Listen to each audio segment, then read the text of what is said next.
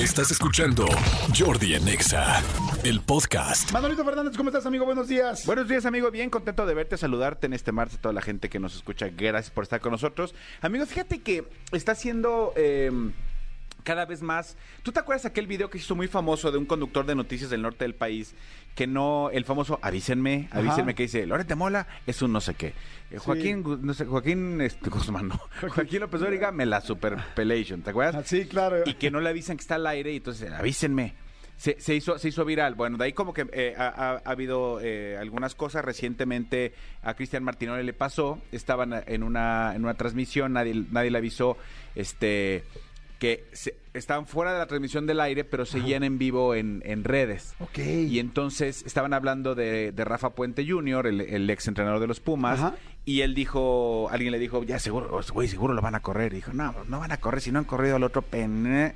¿A cuál otro pen? Al del Atlas. Entonces habló mal también de, de otras personas, a nadie le avisó. Es- Y todos estos comentarios, O sea, nadie sabía que estaba pues no estoy todavía- diciendo que esté, que esté bien, pero está fuera del aire y se lo comentó y se hizo viral y también ofreció una disculpa. Pues desafortunadamente el día de ayer se hizo, se hizo eh, viral porque Rafael Puente padre, hijo de Rafael, de Rafael Puente, el que acaban de correr de, de los Pumas, desafortunadamente hizo, hizo unas eh, estaba eh, exactamente estaba estaba su, un- su- una compañera suya Adriana Maldonado haciendo la transmisión desde afuera de- del campo de los Pumas anunciando que habían contratado ya a, a Tony a Tony Mohamed al turco Mohamed para Pumas. Entonces ella está diciendo tal, tal, y entonces ella utiliza un par de, de términos como la, la- la directiva universitaria está buscando apagar el incendio que dejó Rafa Puente tal tal tal. Entonces cuando ella dice eso estaban al aire y Rafa Puente nadie le avisa que tenía abierto su micrófono. O sea, lo mismo A le Rafa. Puente papá,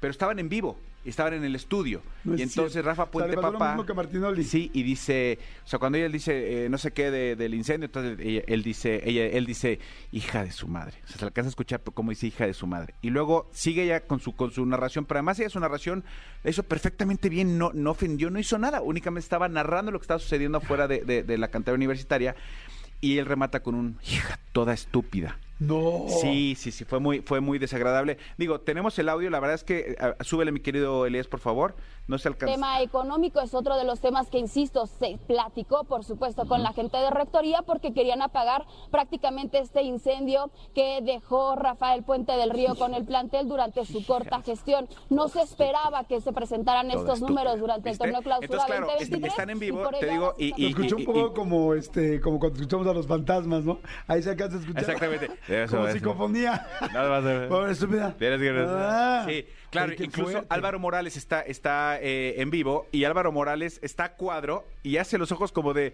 güey, Güey, tráete el esto- micrófono". estamos en vivo, güey. Incluso termina ese comentario ella y Álvaro Morales inmediatamente dice, gracias querida Adriana, eh, gracias por tu reporte y cierra como para evitar tal. Entonces, claro, Rafa Puente ya se disculpó, Rafa Puente padre ya se disculpó, un comunicado larguísimo que no voy a leer completo, únicamente lo que dice es, sí, me dejé, me dejé llevar por esta situación que nos está ganando incluso como familia, es muy difícil saber que tu hijo es el que están, al que están este, crucificando, ¿no? Este, no solo la afición universitaria, sino todos los medios me dejé llevar por esta situación que nos está rebasando como familia. Le ofrezco una disculpa primero, primero a ella, que no hizo otra cosa más que hacer su reporte periodístico como debe de ser.